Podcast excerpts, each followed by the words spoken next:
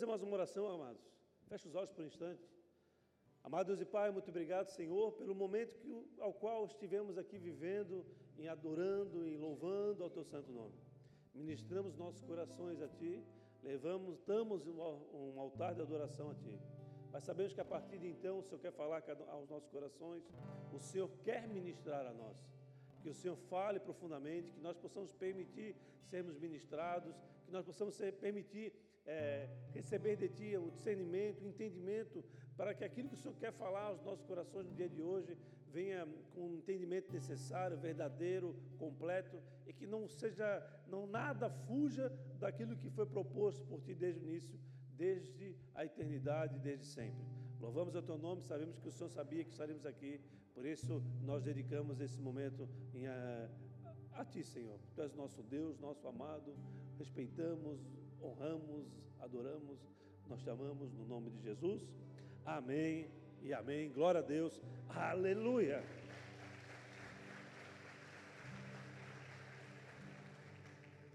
Amados, porque o nosso Salvador está morto, vamos fazer um minuto de silêncio.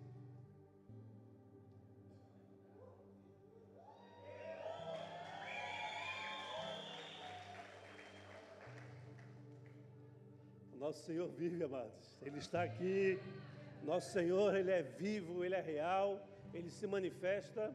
No entanto, nós vemos numa época na nossa sociedade que está trabalhando para que nós não venhamos a ter experiências com Ele, está trabalhando para que nós não venhamos a viver a manifestação dEle nas nossas casas, está trabalhando para que nós venhamos a, a calar o desejo de sermos tomados pelo Espírito, impactados por Ele, em, em, conduzidos por Ele de todas as formas.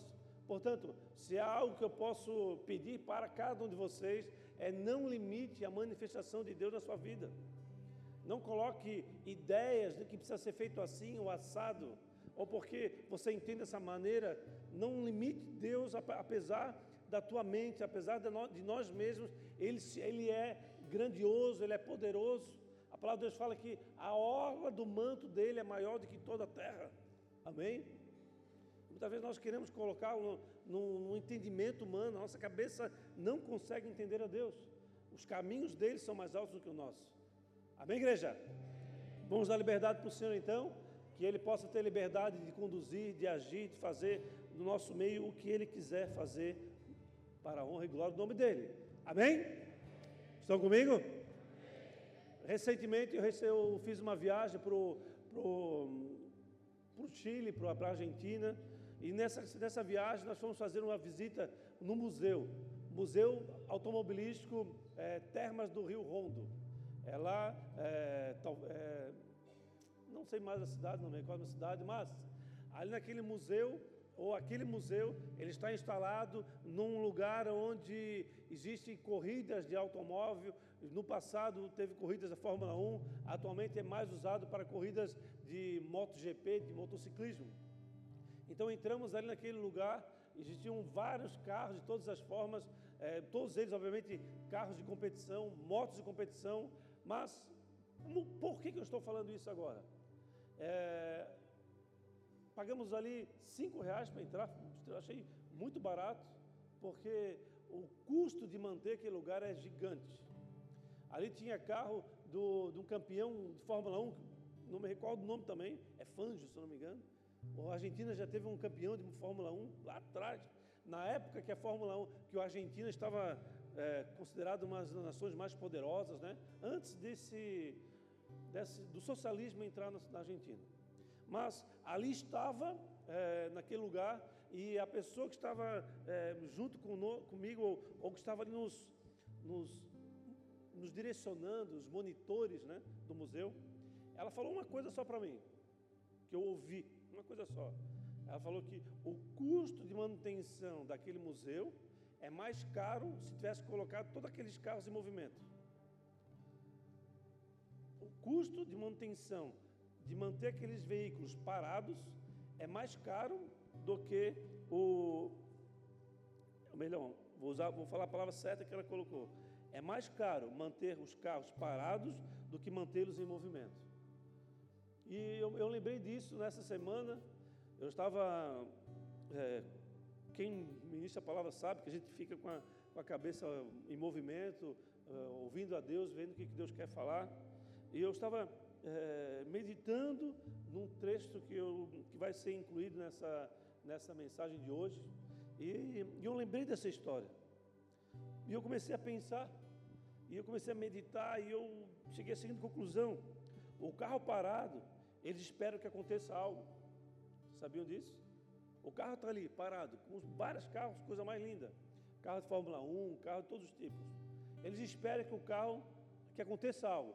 Que o pneu fure parado, que as peças mecânicas elas se soldem por conta do, da, da falta de lubrificação, que a, a ferrugem corroa e tome por completo aqueles veículos feitos de metal, não tem alumínio quase algum naqueles veículos, né? Veículos muito antigos. E eles estão, eles, eles estão esperando com que esses carros eles sejam consumidos da maneira mais rápida do que se eles fossem colocados em movimento. Em movimento, que, por quê? Não pelo simples movimento, mas ao, ao você tirar o seu carro da sua, da sua garagem ou a sua moto, colocar em movimento, você vai trocar o, o, o óleo do motor, você, você vai levar ele para uma revisão, volta e meia você vai é, trocar os pneus e isso vai fazer com que o carro ele tenha manutenção e a vida útil dele seja muito mais longa do que se você deixar o carro parado na garagem. Esse é o entendimento. E hoje, aquele museu, não sei por qual motivo ele está aberto, mas é, um, é fantástico, só que o custo dele é muito mais alto do, de, de, manter do que, eles, do que a capacidade deles de a, gerar receita. Eles não têm condições, pô, cinco reais é muito pouco, né? Era 180 pesos, um dólar, um real. Então, eu multiplico, eles estavam cobrando tipo 500 pesos para entrar no museu. Realmente é muito pouco, né? Para manter aquele, toda aquela estrutura gigante. Mas, a partir de então, Deus me levou a meditar sobre o que Deus queria falar conosco.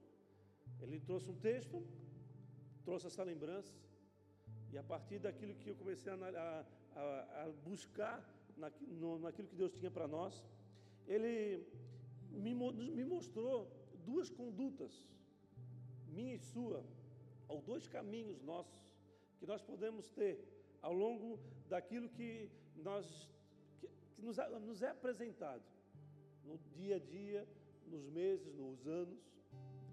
A primeira conduta é a reação e a segunda, a ação. Se você é aquele que espera que as coisas aconteçam para reagir, você é uma pessoa reativa. Amém? Se você é aquela pessoa que espera algo acontecer para tomar a decisão, tomar a atitude, você é reativo. Mas, se você é aquele que provoca para que as coisas aconteçam, ou seja, eu quero muito isso e eu vou ir atrás para alcançar aquilo, vou, vou, vou me dedicar, vou suar, vou estudar, vou fazer o que é necessário para ter acesso àquilo. Amém? Então, são duas formas de você agir agir intencionalmente para ter acesso àquilo que quer, ou ter, desejar algo e ficar é, aguardando que algo aconteça para que você possa ir lá e tomar acesso. São duas, duas formas de ação. Nas, eu, quando eu falo sobre é, você agir para ter, ah, ou provocar, a palavra que eu vou utilizar aqui hoje é provocar, até o título lá, coloca no telão, por favor. O provocador o título da palavra de hoje. Essa palavra provocador, ela é uma palavra que, se você não discernir, você pode usar para o lado negativo, não é mesmo? Ah, vou provocar alguém para fazer algo errado, ou não aceite provocação, ou não aceite uma provocação no trânsito, coisa parecida, porque você vai acabar fazendo a coisa errada. Não é esse, não é esse o entendimento. Por quê? Porque não estou falando sobre problema. Até porque a palavra de Deus fala que pois é necessário que as coisas aconteçam. Mas ai daqueles que foram usados para que as coisas venham acontecer. Está lá em Lucas 17, 1. Ou seja, as coisas vão acontecer, mas nós não podemos ser usados para que elas aconteçam no sentido negativo. No sentido positivo, sim, nós queremos, nós temos que nos movimentar, nós precisamos provocar a movimentação necessária das coisas para que nós possamos ter acesso, para que nós possamos conquistar aquilo que Deus tem sobre as nossas vidas. As conquistas do mundo espiritual, elas precisam ser provocadas. Como? Através da oração, através do jejum, através de uma purificação nossa. O que é purificação? Tem atitudes que não cabe a nós para que possamos estarmos é, nos aproximando daquilo que Deus tem para as nossas vidas. Entenda o seguinte: Deus ele é santo, ele não há falhas, ele é poderoso, ele, ele para que nós possamos nos aproximar dele, nós precisamos estar cada vez mais despido de todo tipo de, de é, impurezas, de todo tipo de pecado, de todo tipo de circunstâncias, que atitudes que ainda estamos fazendo, que não tem nenhuma conexão, não tem nenhum alinhamento espiritual para com Deus. Ao agir assim, nós desagradamos o Senhor, ou no mínimo, é, Ele nos tem como alguém que não percebe que estamos fazendo algumas escolhas equivocadas. Amém? Você, você pai, você pode, você pode perceber isso nas ações dos seus filhos. Eles podem estar fazendo a coisa certa, podem estar estudando, podem estar sendo é, obedientes, mas ainda assim eles têm algumas atitudes que estão é, dificultando o relacionamento com ele. Por exemplo, o menino chega, você tem um banheiro só e você tem um menino ali de 5, 6 anos e o menino chega para fazer xixi e vira uma você está entendendo bem o que eu estou falando, né? Molha tudo, suja tudo. Daí você vai, a, a mulher vai chegar no local, ou o marido vai chegar no lugar, vai precisar fazer o número dois. O que, que vai acontecer? Está tudo molhado. Vai ter que limpar primeiro. Isso dificulta o relacionamento de, um, de uma família. Estão comigo, amados? Estão entendendo? Então, fazer xixi fora do vaso não é pecado. Fazer xixi do vaso não é um problema no sentido de você poder se aproximar do teu pai, mas dentro do contexto familiar, fazer xixi fora do vaso é um problema, principalmente para as mulheres que vão ter que sentar para fazer as suas necessidades. Amém? Amém, igreja? Então nós precisamos provocar para haver manutenção diária das nossas vidas, das nossas idades, da nossa, é, do nosso entendimento. A, a apóstola Neuza Etioca, ela sempre falou algo, e acho muito interessante, muito inteligente, que nós precisamos constantemente fazer a manutenção da nossa cura ou da nossa libertação. O que, que seria isso? A manutenção, fazer uma revisão. Estou tomando atitudes assim. Essa, as atitudes que eu estou tomando, elas são parecidas com aquelas atitudes do passado que me levaram ao cativeiro. Então, eu, se eu estou tomando uma atitude parecida com aquelas, eu tenho que renunciá-las, eu tenho que. Eh, deve ter uma, uma reavaliação mensal, uma meditação mensal, para não agirmos daquela maneira que estão completamente contrárias àquilo que Deus tem para a nossa vida. Então, é a manutenção da libertação. Amém? Ah, eu sofro muito quando eu, me, eu, eu, eu vejo algo, quando eu participo de algo. Então, você tem que ter uma manutenção diante dessa circunstância, para não fazer isso, porque isso vai gerar um sentimento ruim dentro de você e você precisa evitar. A manutenção é necessária para que você possa é, dar sequência, para que você possa alcançar aquilo que Deus espera de você. A manutenção das, das tuas ações, a manutenção da tua omissão, ou a omissão no sentido de, de não agir, ou seja, de ser alguém reativo diante dos compromissos que a vida nos dá ou diante dos compromissos que Deus quer que nós venhamos a, a, a romper das nossas vidas. Então, provocar a manutenção e o avanço das coisas da vida é importante para que nós possamos estarmos vivendo a transformação diária que é aquilo que Deus espera de cada um de nós. Amém? Principalmente nessa época que estamos vivendo. Estamos vivendo uma época, amados, onde eu tenho falado isso constantemente onde a inteligência artificial está avançando de uma maneira incontrolada. Os, os criadores das inteligências, elas não, se eles não colocarem controles, vamos perder, vai ser perdido, vai perder o controle, porque por ser uma inteligência, ela aprende com aquilo que ouve e ela passa a agir baseado naquilo que ouve. Se você pega uma inteligência artificial e coloca num ambiente onde todos estão falando mal do Senhor, nosso Senhor Jesus Cristo, ela vai entender que o Jesus é um problema e ela toda vez que alguém pedir para um texto sobre Jesus vai ser alguém que é um problema na sociedade. Amém? Então, é, a, a, nós estamos vivendo um tempo onde as nossas ações e os nossos pensamentos têm que ser baseados em, em muita oração, em muito jejum, em muita meditação, porque nós possamos estar sendo encurralados por conta de atitudes completamente reativas e não ativas, que vai nos fazer somente é, ficar com um custo mais alto ou com uma com uma carga mais pesada para fazer aquilo que Deus quer que a gente venha fazer, ou aquilo que Deus nos confiou para fazer.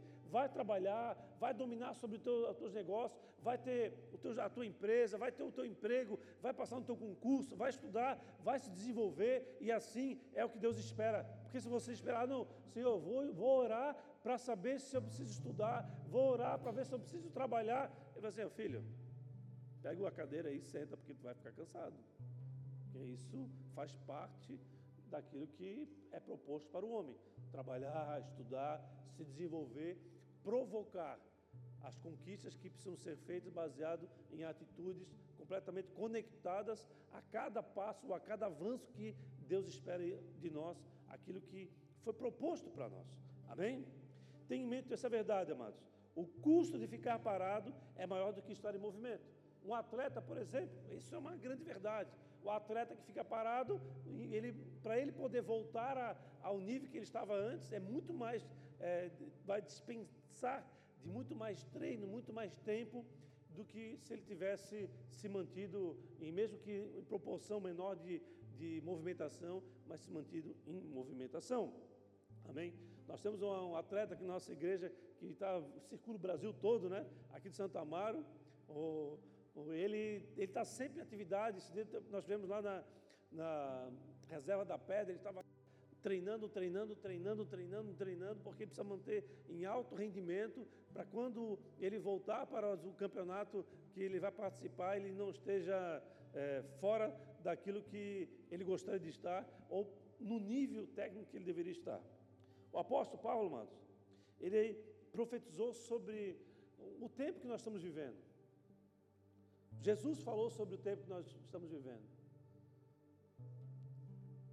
E o livro de Atos também tem uma profecia sobre o tempo que nós estamos vivendo. O apóstolo Paulo, ele escreveu assim, está lá no segundo livro de Timóteo, ou segunda carta de Timóteo, no capítulo 3, versículo 1. Segundo, segunda carta a Timóteo, capítulo 3, versículo 1. Acompanhe comigo, na NVI, por favor. Ele fala: Saiba que, nos últimos dias, neste tempo que estamos vivendo, sobrevirão tempos terríveis. Os homens serão egoístas, avarentos, preguiçosos, arrogantes, blasfemos, desobedientes aos pais, ingratos, ímpios, sem amor pela família, irreconciliáveis, caluniadores, sem domínio próprio, cruéis, inimigos do bem, traidores, precipitados, soberbos, mais amantes dos prazeres do que, inimigo, do que amigos de Deus, tendo aparência de piedade, mas negando o seu, negando o seu, afaste também desses. Jesus, amados, quando ele foi questionado pelos seus discípulos, ele também falou sobre esse tempo que estamos vivendo. Mateus 24, 3. Mateus 24, 3. Tendo Jesus se assentado no Monte das Oliveiras, os discípulos dirigiram-se a ele em particular e disseram: Dize-nos, quando acontecerão essas coisas? E qual será o sinal da tua vinda e do fim dos tempos? Jesus respondeu: Cuidado, que ninguém os engane, pois muitos virão em meu nome, dizendo: Eu sou o Cristo, e enganarão a muitos.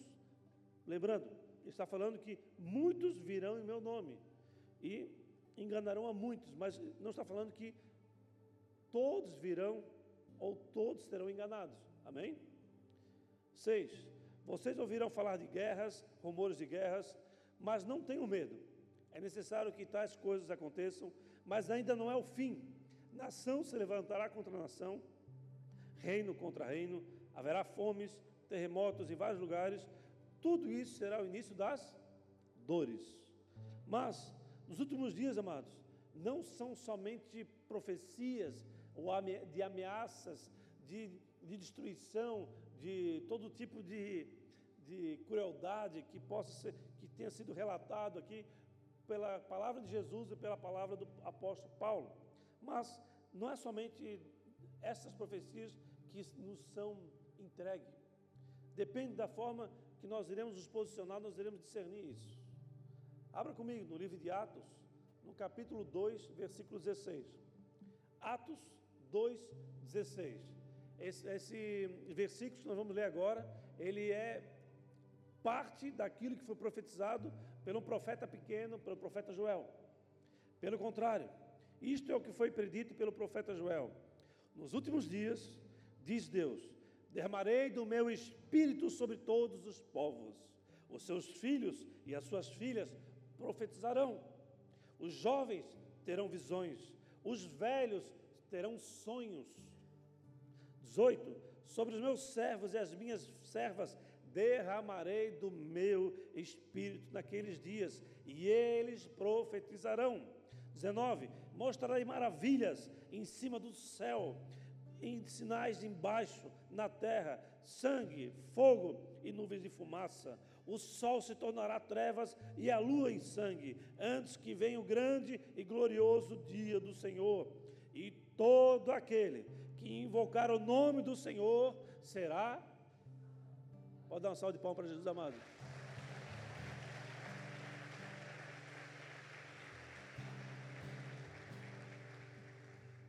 O que eu vejo aqui, e vou retornar daquilo que, daquilo que eu introduzi depois, tá? Mas o que eu estou vendo aqui?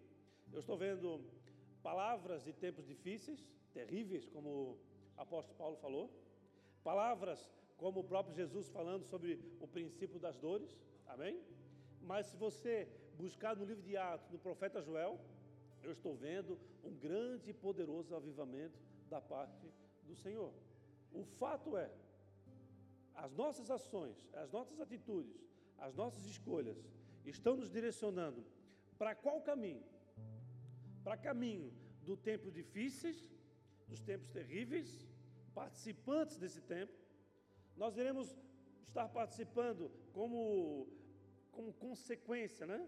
e não como ação, como reação, nos, no princípio das dores, no sentido de estar sendo pesados, baseado naquilo que está sendo proposto para nós, ou nós vamos estar vivendo esse grande avivamento, está sendo passando pelo princípio das dores, passando pelos tempos terríveis, mas a nossa visão, o nosso caminho, alinhado com o do Pai, alinhado com o nosso Senhor, ele vai nos conduzir a viver experiências profundas e poderosas, manifestação do poder de Deus, manifestação da glória de Deus, experiências profundas com o Espírito Santo de Deus, tomados pelo Espírito Santo de Deus, aquilo que nós clamamos, nós oramos para que as nossas crianças, desde pequenas, elas sejam tomadas, elas têm experiências pelo Espírito Santo de Deus. Quanto mais rápido, melhor, porque quanto mais rápido elas tiverem a, convicção de quem é Deus, as experiências com o Senhor, onde Deus irá se derramar para eles.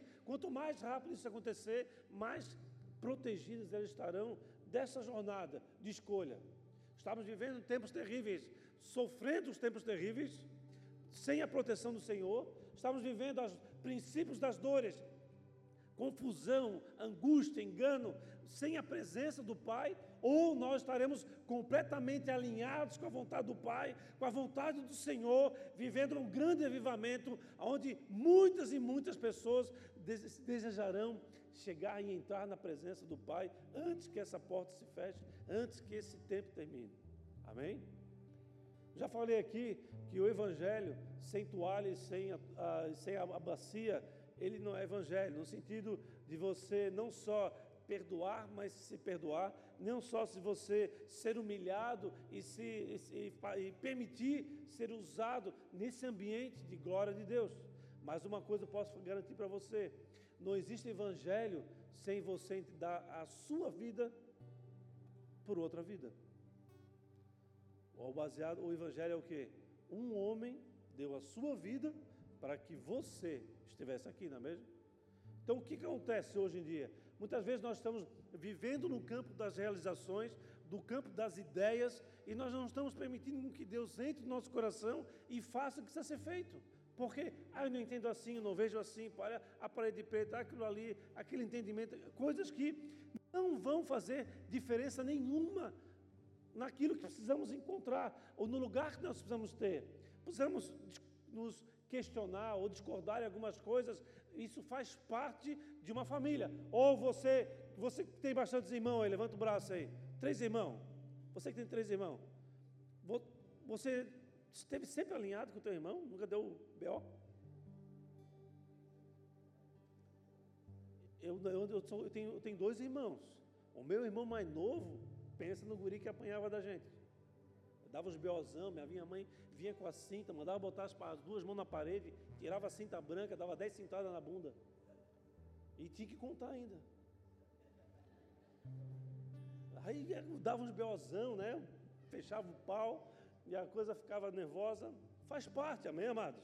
Faz parte dos encontros. O fato é que, mesmo nós vivendo, isso com meus irmãos, eu ainda continuo amando eles e eu ainda quero o bem deles, eu ainda estou comprometido com eles para que nós possamos juntos levarmos a nossa família à frente. Amém?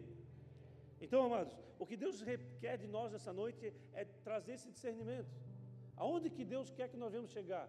O que precisamos fazer para chegarmos lá aprovados por Ele, participantes daquilo que Ele tem sobre as nossas vidas? Só que, no entanto, hoje nós estamos tendo dificuldade para dar a nossa vida por nós mesmos, quem dera para o próximo. Nós estamos tendo dificuldade de renunciar ações para, ou, ou, ou situações ou envolvimentos, seja o que for, para que nós não venhamos a estarmos vivendo impuros ou. Amados, quem, quem, quem permite o pecado está de, não está de acordo com aquilo que Deus quer sobre a tua vida. E o permitir o pecado não é só na sua vida, é fazer participante. Você está num ambiente de pecado, não é um ambiente que você precisa estar.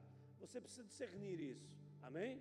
Procure as águias, procure a galera que está buscando o Senhor, a galera que está querendo ser encontrados no Senhor, servindo ao Pai. A nossa vida precisa ser dada para que outro seja encontrado. É o Evangelho. Ou você está aqui vivendo uma, uma ilusão. Amém? Amém, igreja? Nós, talvez você não entenda isso, sabe por quê? Porque aqui nossa igreja aqui ela tem um monte de jovem. Quem tem, quem tem é, 25 anos para baixo? Eu tenho 25, levanta o braço. Fique de pé, você que tem 25 anos para baixo. 25 anos, 24, 23, 22, todos vocês.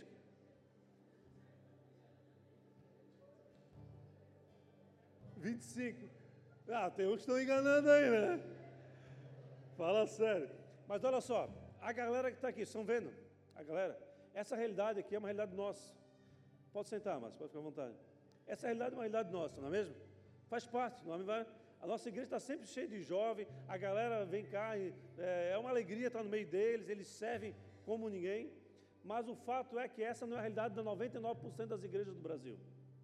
Se você for visitar as igrejas aqui da Palhoça, a maioria delas tem igrejas que não tem jovem há muito tempo. Eu estive participando no ano passado da reunião de pastores aqui do nosso, do nosso estado, nosso município. Teve um pastor que veio perguntar para mim, pastor, o que vocês fazem para levar o jovem para a igreja de vocês? Nós estamos lá, eu estou há 30 anos, eu tenho 30 membros na igreja, glória a Deus por isso. E ele falou que ele ficou muito, isso era uma festa em 2021 quando alguém se converteu. Realidade, realidade. Eu tô, porque a gente está sentado aqui no meio da galera, dá o rolo os mantos, vem os louvor, vem os louvorzão, porque o bicho pega literalmente, né? O bicho, o Espírito Santo de Deus, obviamente.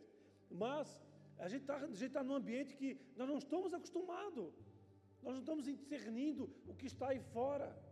O jovem está vivendo no campo das ideias e não está permitindo que o Senhor tome posse do coração dele e que os direcione, os guie. Senhor, faça de mim a tua vontade. Me leva a morrer pelo próximo. Amém? Me leve a viver o Evangelho como uma, como uma, uma verdade nas nossas vidas. Então, como está o nosso posicionamento nesse tempo? Nós precisamos fazer essa avaliação constantemente. Nós precisamos fazer a manutenção das nossas vidas e nos manter em movimento. Porque se nós pararmos, o recurso dispensado para, para retomar ou para nos alinhar novamente com a vontade do Senhor será muito maior e muitas vezes nós não teremos esse recurso para isso. Nós precisamos estar cientes disso. Amém? Então, amado, segundo o apóstolo Paulo, ele direcionou ali homens egoístas, soberbos, ingratos, negam o poder de Deus, entre outras coisas. Jesus falou sobre falsos profetas, sobre o medo, sobre o engano, sobre a mentira, sobre a crueldade de homens que falam que são bons, mas na verdade tramam por trás. Mas, segundo o profeta Joel, ele fala sobre homens e jovens cheios do Espírito Santo, com visão, tendo visão de maravilhas no céu, maravilhas na terra, experiências sobrenaturais, manifestação do poder de Deus. Amém? Então nós não podemos permitir, amados, entrar no nosso meio a ideia de, de nós não entrarmos no manto aqui, amados, de nós não buscarmos a presença do Senhor, de nós não termos experiências com o Senhor, de nós não, não sermos tomados por, pelo Espírito Santo de Deus e nos tirar do nosso, do nosso equilíbrio. Nós muitas vezes não, nós precisamos ter o equilíbrio. A, a, o, o, profeta está, está submetido, a, prof, a profecia está submetida ao profeta. Então trabalha na mente. E Deus quer romper a guerra da mente e dizer assim, filho, rompa de vez com essa ideia, me permita entrar no teu coração. Quem tem ouvidos, amém? Se nós não é, atentarmos para isso, nós nos tornaremos religiosos. No meio da igreja, pegando fogo, estaremos aqui como verdadeiros fariseus, questionando a tudo e a todos, e não vendo a manifestação do Senhor, a visitação de Jesus, a visitação do Espírito Santo de Deus no nosso meio. Amém, igreja? Agora, diante desses caminhos, é o que eu quero fazer uma pergunta para você. Você vai esperar o problema ou você é, vai avançar diante daquilo que Deus tem sobre você? Você vai esperar o problema e ser tomado pelo, pelas tempestades da vida e ali passar por problemas gigantes, ou você vai se proteger, você vai se resguardar e passando pelas tempestades, dando glória a Deus, onde você vai estar firmado sobre a rocha. Esse é uma pergunta que você precisa responder diante do que eu estou falando aqui.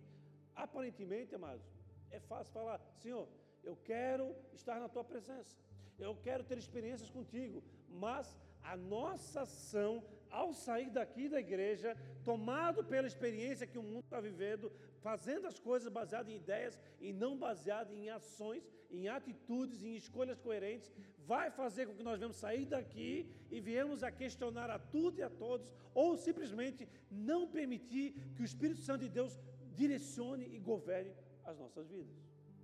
Tenho falado muitos anos aqui, é sabedoria você colocar a sua vida nas mãos de Deus.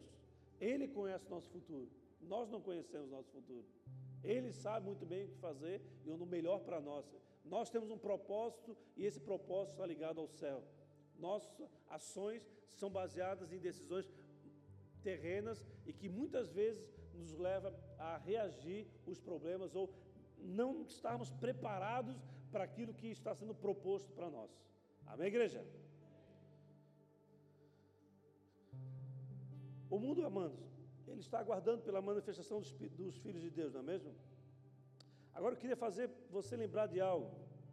É, eu, como contador, eu tenho termos que, se eu for falar para vocês, vocês não vão entender, ou a maioria não entende. Eu sei que tem três ou quatro aqui que trabalham nessa área, mas ah, no mundo espiritual ele tem princípios fundamentais, ou, que, ou seja, são, são, são ações que elas é, a partir dessas ações, elas desencadam, desencadeiam outras. Ela, a, essas ações são necessárias que viemos a tomar para sermos capacitados a avançar naquilo que Deus tem sobre a tua vida. Por exemplo, princípio fundamental: não peque. Amém?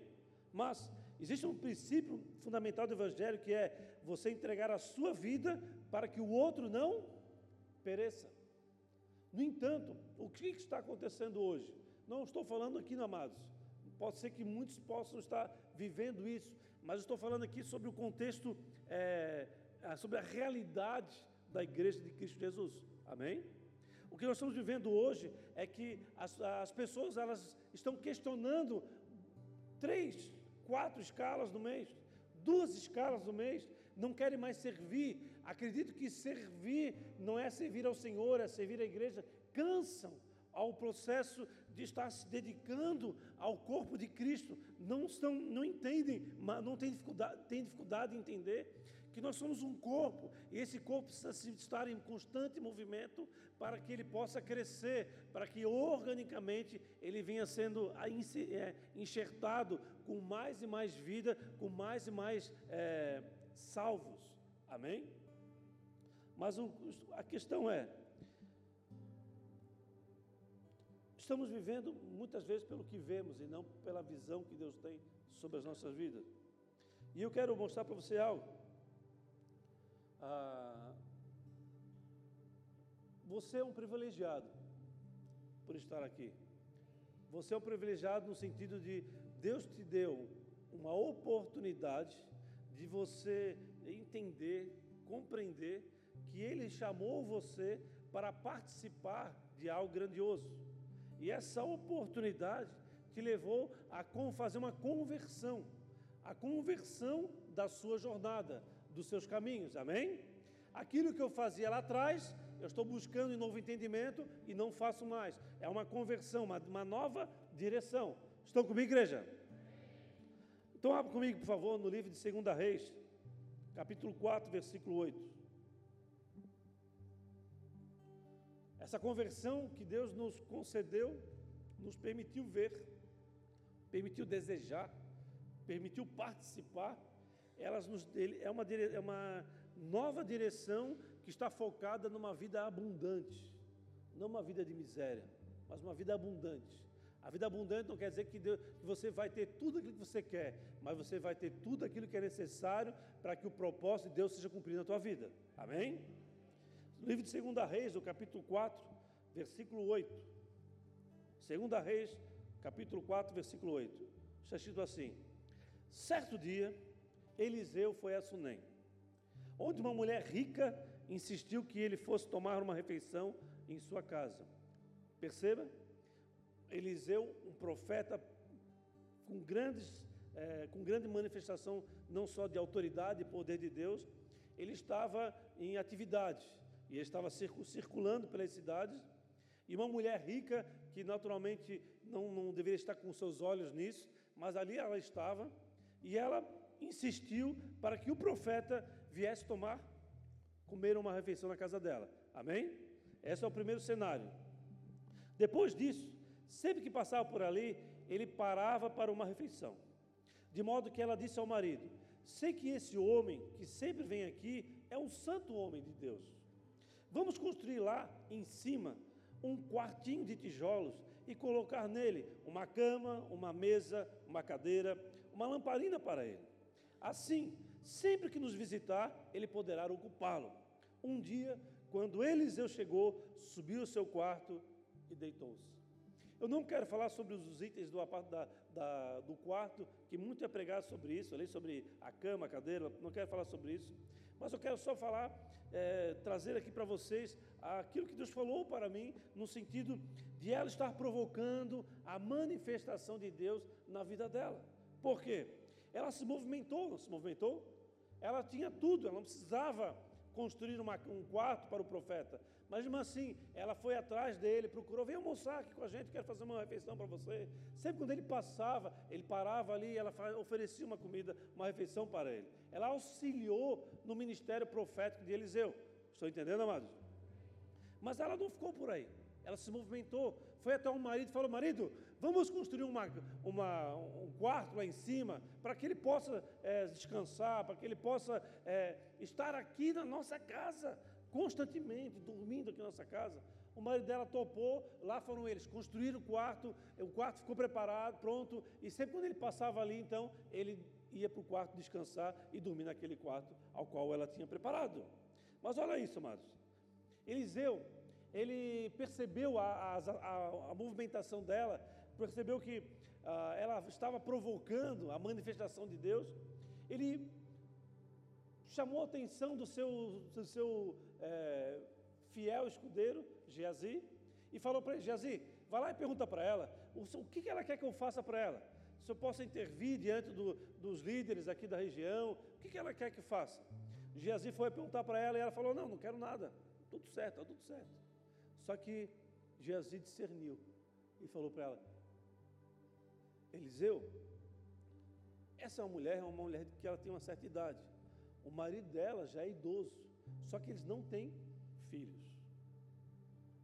O que aconteceu?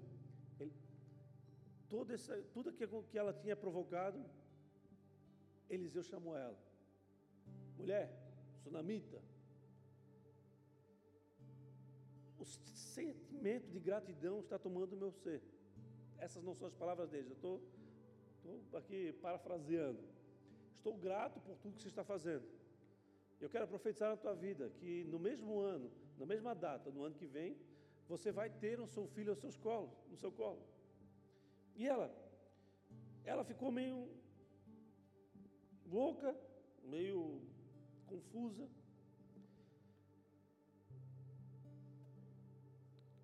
Versículo 17. Mas como Eliseu lhe dissera, a mulher engravidou.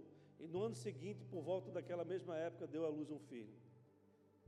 Aquela casa, amados, havia um casal de pessoas abastadas financeiramente, mas onde havia infertilidade, eles não tinham, eles não tinham acesso a um, a um filho. E aquele período, alguém sem filho é alguém sem futuro, alguém que é alguém que sem honra, alguém que é ao qual que eles diziam que Deus não estava com ele, Deus não, não estava olhando para eles. Amém? Um ano virou, lá estava ela com a criança no colo. A hora que ela estava com a criança, eles se alegraram muito. Passou um tempo, o pai estava no, no campo, é, lavrando, cuidando do campo, e aquele menino começou a sentir dor de cabeça. Ai, pai, ai, pai, dor de cabeça. Ele pegou um servo dele e falou assim: leva o menino para a mãe. Levou o menino para a mãe, chegando lá na presença da mãe, a mãe cuidou dele, cuidou dele, mas até o meio-dia daquele dia, o menino morreu. Ela ficou desesperada. O filho da promessa havia morrido. O que, que eu faço agora? O que, que eu faço agora? Ela simplesmente lembrou de Eliseu. E ela colocou o menino no quarto de Eliseu e saiu correndo atrás de Eliseu, desesperada atrás de Eliseu. Ela foi encontrada por Eliseu. Eliseu falou: Geazi, vai lá e coloca o meu, o, meu, o meu cajado sobre ele, vai profetizando sobre ele, que eu já estou indo. O menino não voltou à vida. Quando Eliseu chegou no lugar, a criança estava morta. Estava morta. Verso 33.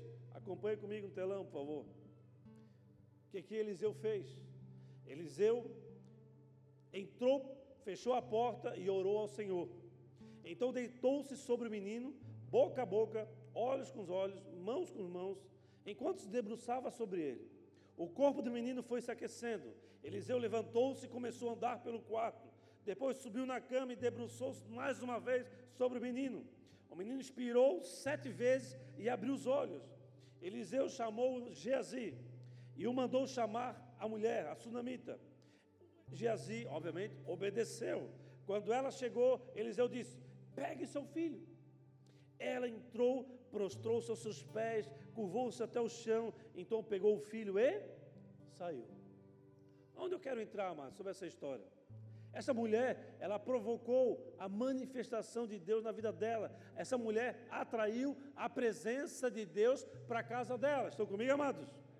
Ela construiu a casa, ela falou com o marido, ela preparou o alimento, ela foi atrás do, do, do profeta para que almoçasse. Almoçou uma vez, duas, três. Houve muito investimento da parte dela, dela e deles para que o profeta, que o homem de Deus, a presença de Deus, permanecesse na casa dela. Amém? E quando ela atraiu a presença de Deus para a vida dela, para a casa dela, ela, o que, que ela viveu? Ela viveu a cura da infertilidade dela, a, o, ela não podia ter filho, o ventre dela, mesmo de idosa, o, a, os órgãos masculino e feminino voltou ativa, geraram uma criança, a criança morreu. Então, eles viveram a cura da infertilidade e puderam viver uma ressurreição. Uma das pessoas que foram ressurretas na Bíblia é a filha dessa mulher. Uau!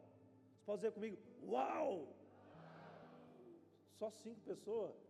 Pode falar comigo, uau!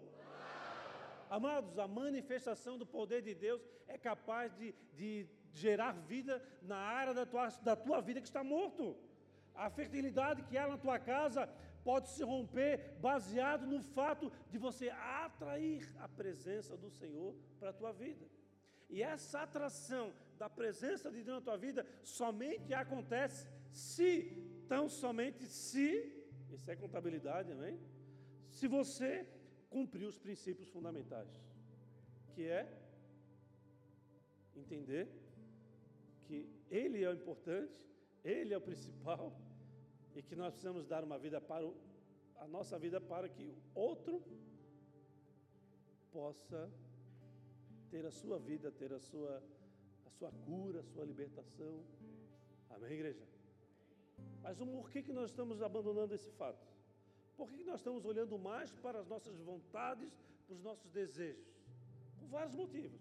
O primeiro deles é a indústria de entretenimento, que tem sido cada vez mais fortalecida, Instagram, Facebook, tudo que é tipo inteligência artificial, para quê? Para que além das atividades diárias que nós temos, ainda nós temos que ficar ali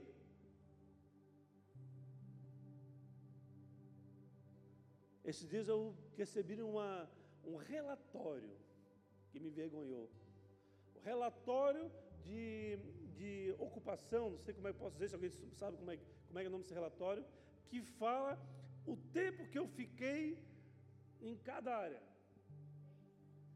Hã? Desempenho semanal. Pensa num desempenho terrível que eu tive. E eu ainda selecionei a Bíblia, selecionei o Instagram, não, não uso o Facebook faz bastante tempo. Às vezes eu recebi que eu tinha 400 e poucas notificações lá, eu assim, vou ter que fechar isso aqui porque não uso mais, decisão minha. Mas por causa de, de, desse excesso de coisa para olhar. E Google e assim por diante, ali estava o meu desempenho pífio, terrível, que certamente lá no futuro vai, vai ser usado contra mim tenho convicção disso. A minha atitude, então, é reativa ou ativa diante disso? Eu vou esperar um novo, relatório de desempenho para me envergonhar ou eu vou tomar atitude e encerrar, por vez, esse domínio sobre a minha vida? Amém, igreja? Nós temos que estar atentos a isso, porque senão nós seremos usados para andarmos por caminhos terríveis, de, ter, é, cruéis, aonde falsos profetas irão nos querer falar aos nossos ouvidos. Quem são os falsos profetas hoje, amados? São aqueles que estão falando muitas vezes coisas certas, só que não tem fruto algum para estar ministrando no nosso coração. Amém? Existe muito falso profeta no, falando coisas lindas e maravilhosas, só que tu vai ver na vida dele, a vida dele é um caco, a vida dele está destruída. São pessoas que precisavam estar sendo ministradas, estão querendo ministrar. Por quê? Porque elas têm uma ideia, elas têm pensamento, é um pensamento legal, elas têm um talento legal, elas têm atitudes legais assim, no, diante dos outros, mas diante do nosso Senhor. Eliseu está vindo aqui, vai comer aqui na minha casa, aqui, ó. É, acho que vou te chamar o profeta aqui? Não, deixa ele lá, bem longe da minha casa. Está compreendendo, queridos? Se nós não passarmos a discernir aquilo que está acontecendo do nosso lado e aonde nós estamos sendo levados, para que caminho estamos sendo levados, sem, é como assim, gota a gota, nós seremos encontrados em pouco tempo, longe da presença do Senhor, sem estar participando ou sem poder participar desse grande avivamento que o profeta Joel profetizou e o livro de Atos testificou. Portanto, amado, eu lhe pergunto: o que está faltando para você para experimentar a manifestação de Deus na sua vida? Ter experiência e convicção que Deus interviu na sua história, na sua casa e na sua vida. Senhor, eu tive experiência contigo nessa noite. Muito obrigado. Tenho, eu tenho convicção que o Senhor me libertou, que o Senhor me livrou de atentados, de problemas. A minha casa era, para estar assim, destruída, mas eu vejo o Senhor me guardando, me protegendo. A minha, o meu trabalho, o meu negócio já não era mais para existir, mas o Senhor remodelou, o Senhor renovou. Eu estou, estou com uma cara nova, uma nova oportunidade, uma porta se abriu. Essa porta que se abriu, eu percebo que o Senhor abriu para mim, porque eu sozinho não conseguiria abrir. Você precisa ter experiências como essa. Se você não tem experiências como essa, amados, convicções como essa, onde você perceber Deus se movimentando na tua história, você vai ser presa fácil, você vai viver tempos difíceis sem estar sendo conduzido pela vontade dEle, pela mão dEle, mesmo estando no nosso meio, mesmo estando aqui, cumprindo aqui escalas. Irmãos, nós não podemos ser a casa cheia de vidas mortas, nós precisamos estar com a casa cheia de vidas completamente tomadas pelo Espírito Santo completamente cheios de experiência, pessoas com testemunhos, ó, oh, Deus me usou aqui, Deus me usou ali, eu estava indo para cá, eu queria muito ir lá, eu tinha um recurso todo para lá, mas eu abri mão por conta daquela vida que estava passando por isso, todo o recurso que eu ia levar para lá, eu botei na mão dessa pessoa. Ah, pastor, você está falando sobre recurso? Sim. É nessa hora que você fala para o Senhor que mamon não é o teu Senhor. É quando você toma a decisão baseado na vontade do Pai, não baseado naquilo que você tem no bolso ou naquilo que você desejava fazer. Ah, pastor, está falando um monte de coisa aí, né? Estou ficando bravo contigo, querido. Irmãos, antes bravo do que comigo do que no inferno, amado. Antes bravo comigo do que vivendo por caminhos que não são os caminhos do Senhor. Amém, igreja? Afinal de contas, eu estou aqui para isso. Eu tenho que correr meu risco levar minhas, minhas bordoadas, as cabeçadas, né? A ovelha tem as cabeçadas. Uhum. Ela virou, essa mulher, ela gerou vida e ela gerou um testemunho poderoso de ressurreição do próprio filho. Irmãos, o mundo pode estar repleto de guerra, está? Não, não tem mais notícias de guerra, as guerras estão aí, por todos os lados. Mas se você conseguir ter a visão do que mais importante é a presença de Deus e colocar a tua cabeça na, no discernimento que você é um privilegiado e que pode participar ou ser participante da visitação, da manifestação, onde o Espírito falou, onde Joel falou, é, derramarei do meu Espírito a todos. Nos últimos dias, derramarei do meu espírito sobre todos os povos. Os seus filhos e as suas filhas profetizarão. Amados, já pensa comigo. Olhar para aquelas crianças, olhar para um filho, do, três anos, dois anos, quatro anos, falando um para o outro, ah, profetiza a tua vida, que você tá com, não vai mais tomar madeira. E ele não tomar mais madeira mesmo. Ser usado para coisas simples na, na vida deles. Ah, mas, ah, pastor, é só isso? Não, eles podem trazer profecias muito mais profundas filhos e filhas profetizarão, jovens terão visões. Mas como assim? Visão é só para aquele maduro? Não. Jovens terão visões. Eu, eu, estou vendo aqui, pastor, um anjo alado em cima do altar, está aqui nos guardando, nos protegendo, dizendo: Filho, bom filho, avance, siga em frente, é, trabalhe o pecado, trabalhe esse caminho que não é seu, torne-se ao meu caminho, torne a minha vida, ajuste a tua jornada e os velhos terão sonhos. Isso aqui sempre mexeu comigo, sabe por quê? Quem são as pessoas que menos têm sonhos? São os velhos, amados. Aquela, hoje, velho, é aquela pessoa que está lá, na, já virou o cabo da boa esperança, né? Lá usou 90 anos. Porque quando era pequeno era, era a partir de 50, mas eu estou com 52 e não posso falar que eu sou velho. Não, mas você está entendendo, né? Uma galera com mais idades. Essa galera ter sonho, o que é ter sonho? Sonhar numa casa, sonhar um passeio, sonhar numa viagem, sonhar em, em ver o marido largar o bar, sonhar na cura da, da, uma enfermidade. Os velhos terão sonhos, será renovado todas as circunstâncias espirituais, todo o entendimento espiritual na vida de todos que estão no Senhor. E, a, e termina: e todo aquele que invocar o nome do Senhor será salvo. Eternidade é, é uma alegria, é um momento de, euforia, não de, de, de chorarmos, mas de nos alegrarmos. As guerras estão vindo aí, o Jesus vem, Maranata, a hora vem, o Espírito vem sobre nós, derrama sobre nós, nós iremos viver experiências profundas.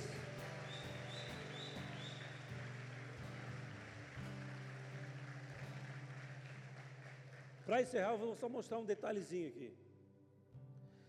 Quando, amados, há um alinhamento seu com o teu propósito, até aqueles que te puxam para baixo, até aqueles que te enganam, até aqueles que te traem, eles serão usados para te impulsionar.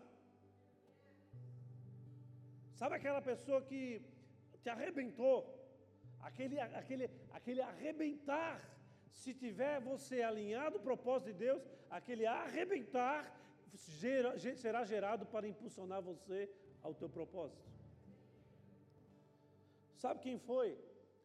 Um homem com o maior testemunho da história bíblica do Antigo Testamento, de conquistas, de grande transformação, e que acabou se tornando governador da, da, da única nação que tinha alimento naquela época? José. José, ele, ele tem um homem, ele tem um, a história dele é maravilhosa, de superação. José, ele teve, ele chegou a ser governador de, de uma nação completamente contrária ao Deus de Israel. Ele foi usado por Deus para chegar naquele lugar para salvar a sua família, para salvar o seu povo, para salvar a humanidade da fome naquela época. José, ele foi um exímio administrador. Mas eu pergunto para você, José, ele tem passou pela Harvard? Ele passou pela FATEMP? Ele passou pela Fundação Getúlio Vargas, UFSC, Univale, Unisul? José passou por alguma coisa dessa? José fez uma, o segundo grau, primeiro grau. José aprendeu em línguas. José sabia é, organizar a sua, a, o seu Instagram de maneira que ele possa estar bem colocado. Muitos seguidores. Nada disso. José não teve nada disso. José ele foi perseguido pelos irmãos e foi vendido. Seus irmãos o venderam. Já, já imaginaste por isso? Na sua casa, você não só ser perseguido, massacrado pelos irmãos, surrado pelos irmãos, mas ainda ser vendido por uma caravana de maluco? Com quem que Jesus teve, eh, José teve aula de matemática? Com quem que José teve aula de gestão de problemas? Com quem? Abra comigo, versículo 28, do livro de Gênesis, vamos, vamos encerrar. Gênesis, capítulo 37, versículo 28. Esse texto aqui fala de um grupo de pessoas, não é o pessoal da mídia aqui da igreja, não, tá? Os midianitas aqui, não é o. Tá? Tá bom? Não, é outro grupo. Quando os mercadores midianitas se aproximaram, seus irmãos tiraram José do poço e o venderam por 20 peças de prata aos ismaelitas que o levaram para o Egito. Irmãos, só para ter uma ideia aqui, os midianitas eram, são e foram considerados os maiores mercadores da, daquela época. Aqui, esse fato que estão onde eles estavam, chamado de Dotã. Dotã é, ela está quase 930 quilômetros do Egito. 930 quilômetros do Egito. Ele foi vendido pelos seus irmãos nesta cidade de Dotã, a 930 quilômetros de Egito. O que, que, tem a ver, pastor? Ele passou, andou 930 quilômetros com os maiores mercadores da época. O que, que, Egito, o que, que eh, José fez? Estou ah, me vender, socorro. Cadê meu pai? Não tem onde dormir. José fez isso, amados? Eu tenho certeza que não. José, olha, como é que os caras estão vendendo ali? Ó? Compraram um boi por 30, estão vendendo por 50. Hum. Olha lá, os caras pegaram a mercadoria lá do Cevada, compraram por 100, vão, deram um pouco de gado e deram um pouco de dinheiro e vão devolver o, o restante quando voltar. Olha assim, hum. Olha lá, estão se brigando lá, olha só, os midianitos malucos, um querendo mostrar mais do que o outro, um querendo dizer que tem mais seguidor no Instagram do que o outro. Olha lá, estão se pegando o pau. Hum. Como é que eles resolveram isso? Olha, veio o líder deles, ó separou, mandou perdoar, mandou se arrepender. Estamos juntos aqui, vamos resolver isso aí. Hum, 930 quilômetros sentado, sentado, andando em cima de camelo. Quanto tempo ficou ali? Cinco dias? Dez dias? Trinta dias? Quanto tempo uma caravana dessa conseguia Quantos quilômetros uma caravana dessa conseguia fazer por dia? Não importa também, né? O importante é que ficou bastante tempo. E esse bastante tempo, José foi sendo capacitado por aquilo que ele estava vendo. A murmuração é uma maldição na vida do homem e da mulher de Deus.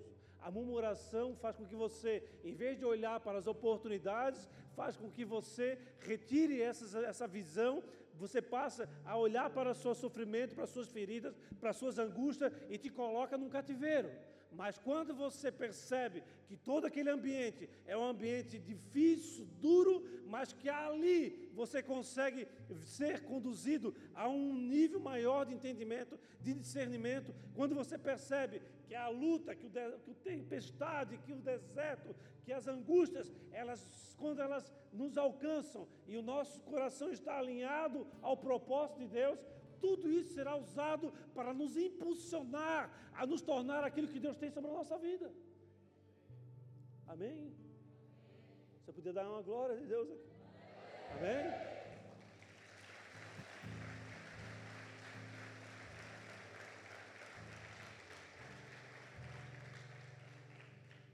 Ele não murmurou, ele aprendeu, ele se capacitou.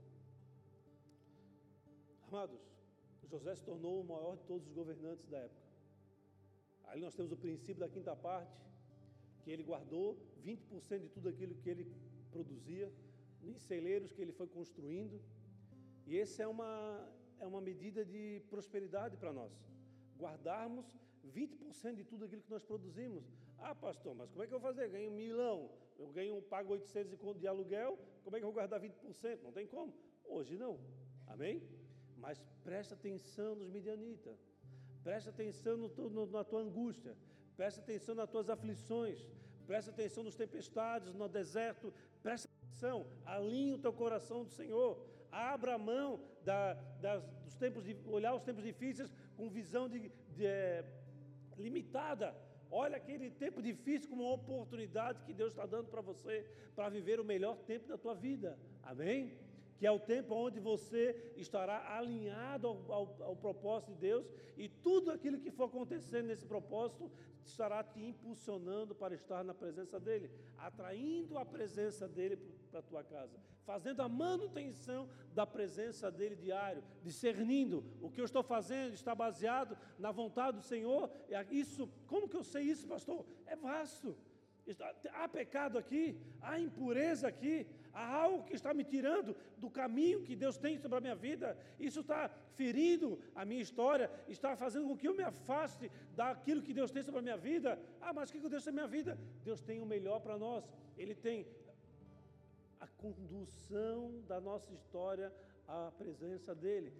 Tudo que você está fazendo está te levando para perto de Deus ou para longe. Você vai saber se você está no caminho certo ou não. Amém? Amém? Provoque a presença de Deus para a sua vida, amados. Provoque a presença de Deus para a sua casa.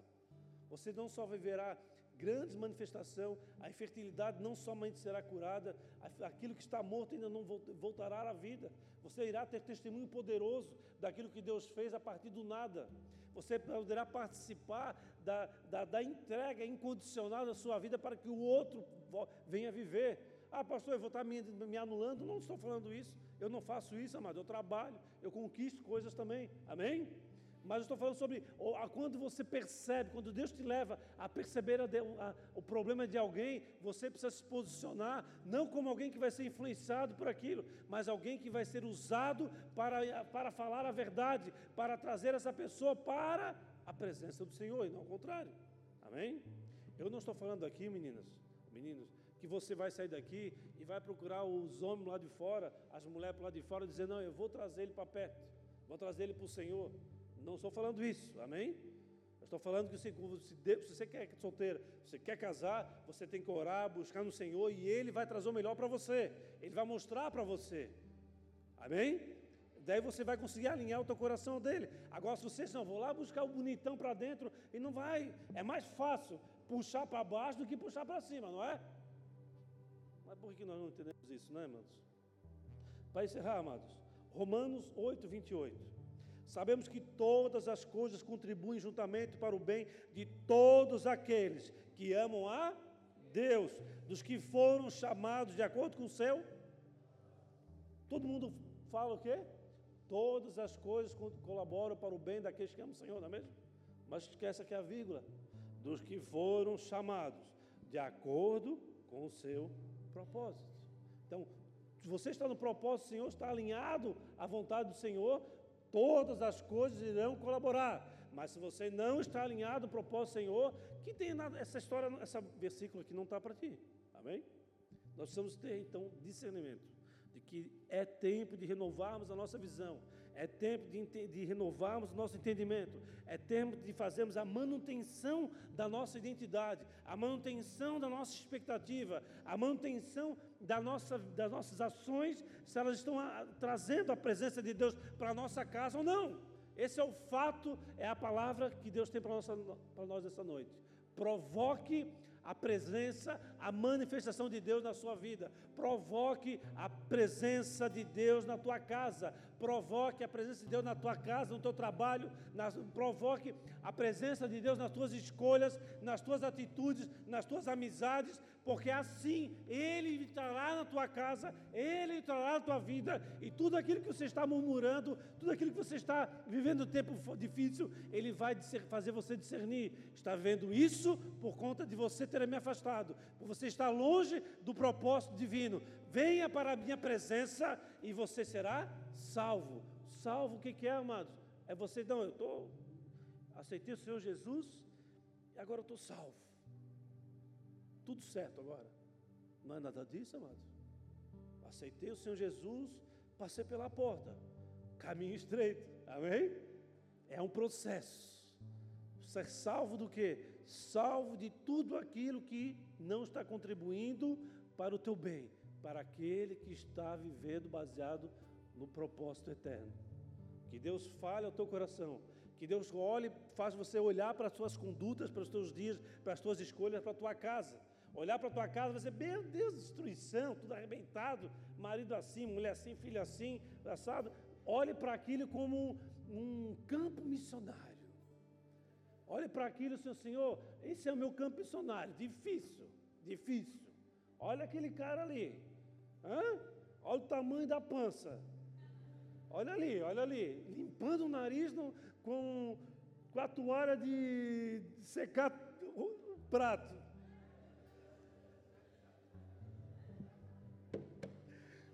olha aquilo como um campo missionário, amém?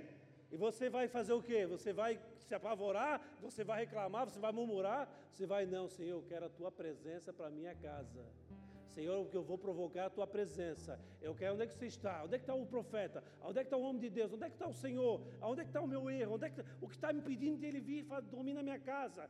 Falta fazer um quarto? Vamos fazer o quarto. Falta botar uma cama no quarto para que ele possa é, viver experiências de gratidão e fazer com que eu viva milagres e fertilidades sendo eliminadas, poder viver experiências de ressurreição, então vou fazer aquilo que é necessário e o Senhor irá contribuir com o bem. Sabemos que todas as coisas contribuem juntamente para o bem de todos aqueles que amam a Deus, dos que foram chamados de acordo com o seu propósito. Amém? Pode dar salve para Jesus, amados. Aleluia, aleluia, aleluia. Amados, a presença de Deus na sua vida vai colocar você no avivamento que Deus está gerando. É palavra de Deus sobre as nossas vidas. Toma posse disso. A presença de Deus, o custo que seja mais custoso que for, vai fazer com que eu participe do avivamento que Deus está gerando para esse tempo que estamos vivendo. Construa, trabalhe, provoque, faça o que for necessário. Não, não limite as renúncias que você precisa fazer. Não limite a necessidade de se fazer morto para que o outro viva. Não limite de ser entregue no altar do Pai, no, na cruz, para que o outro possa ter vida. Não limite, porque essa limitação está impedindo de você viver as experiências poderosas que Deus tem sobre a tua vida. Amém? Fecha os olhos, baixa sua cabeça, mano.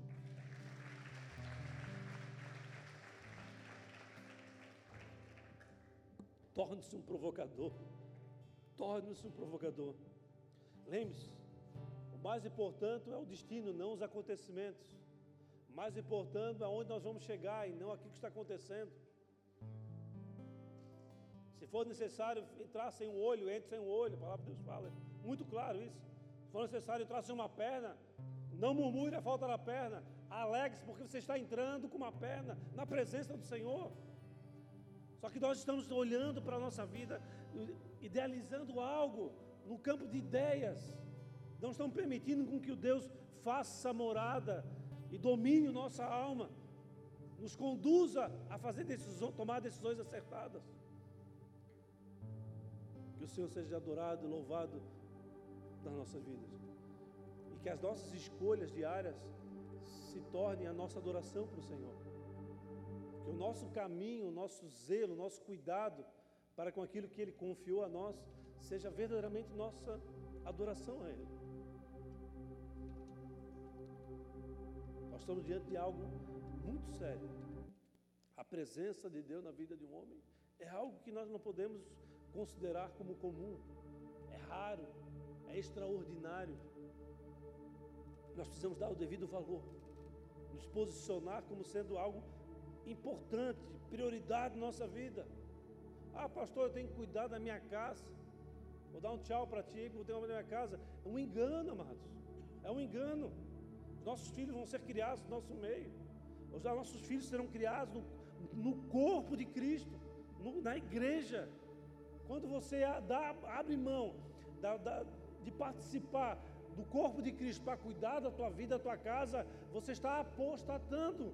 E a apostasia é paralisação. O custo é mais alto de fazer você voltar ao movimento que Deus quer que você esteja vivendo. Que o Senhor seja exaltado nesta noite, com as nossas decisões, ou com o nosso entendimento. Que o Espírito Santo de Deus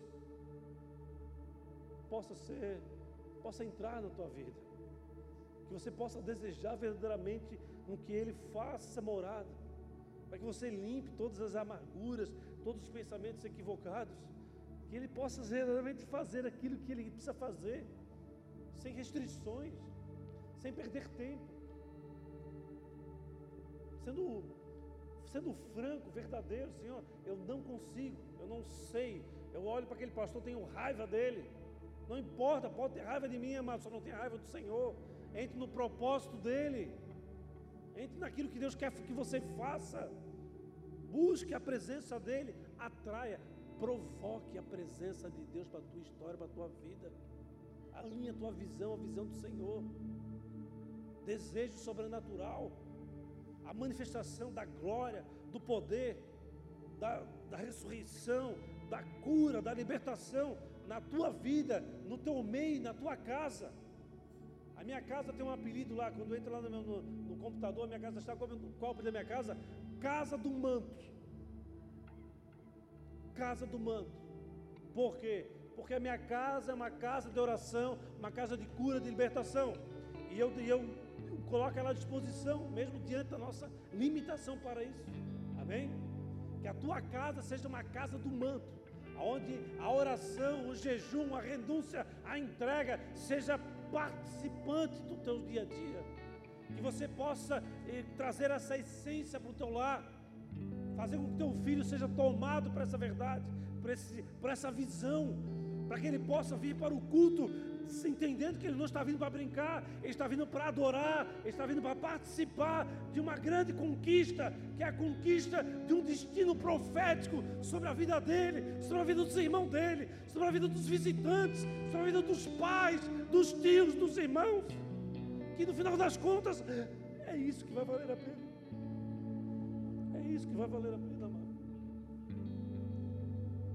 Mas talvez você entrou aqui pela primeira vez, como eu tenho muitos aqui estão nos visitando.